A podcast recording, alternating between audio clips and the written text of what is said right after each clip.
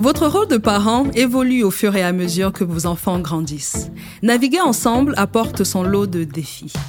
Il invalide beaucoup toutes mes paroles parce que je suis la mère, donc nécessairement je les trouve beaux, nécessairement je les aime.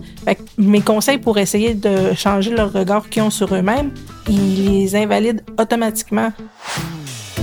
L'Association pour la santé publique du Québec vous propose des témoignages concrets et humains. Quand le jeune arrive à la maison après une journée qui était difficile, puis que là, drop son sac d'école, enlève son manteau, s'écrase sur le divan, puis comme ah, enfin je suis chez nous.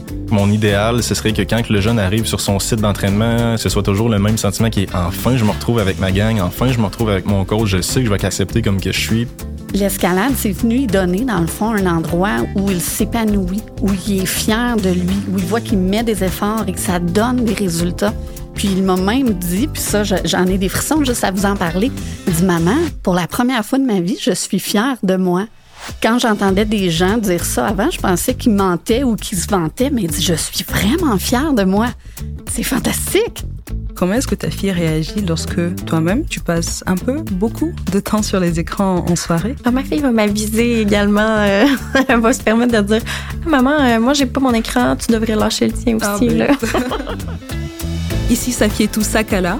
Je vous invite à écouter, partager et discuter de la série Balado Naviguer ensemble de la SPQ. Personnellement, ce qui m'a aidé à passer une belle adolescence, c'était vraiment l'amour que j'ai de mes proches, puis tout leur support qui venait avec.